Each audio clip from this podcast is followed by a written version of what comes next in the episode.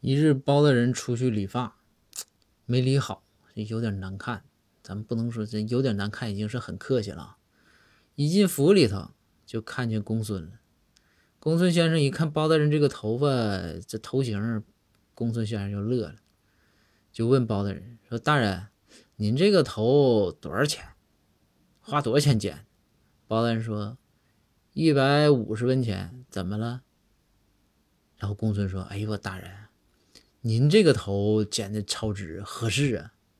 包大人摸摸头说：“是吗？可这人家都说没剪好啊。”公孙先生说：“那大人他们不懂，说你这头多合适。我跟你说，你花了一百五剪了个二百五的头，合适不？”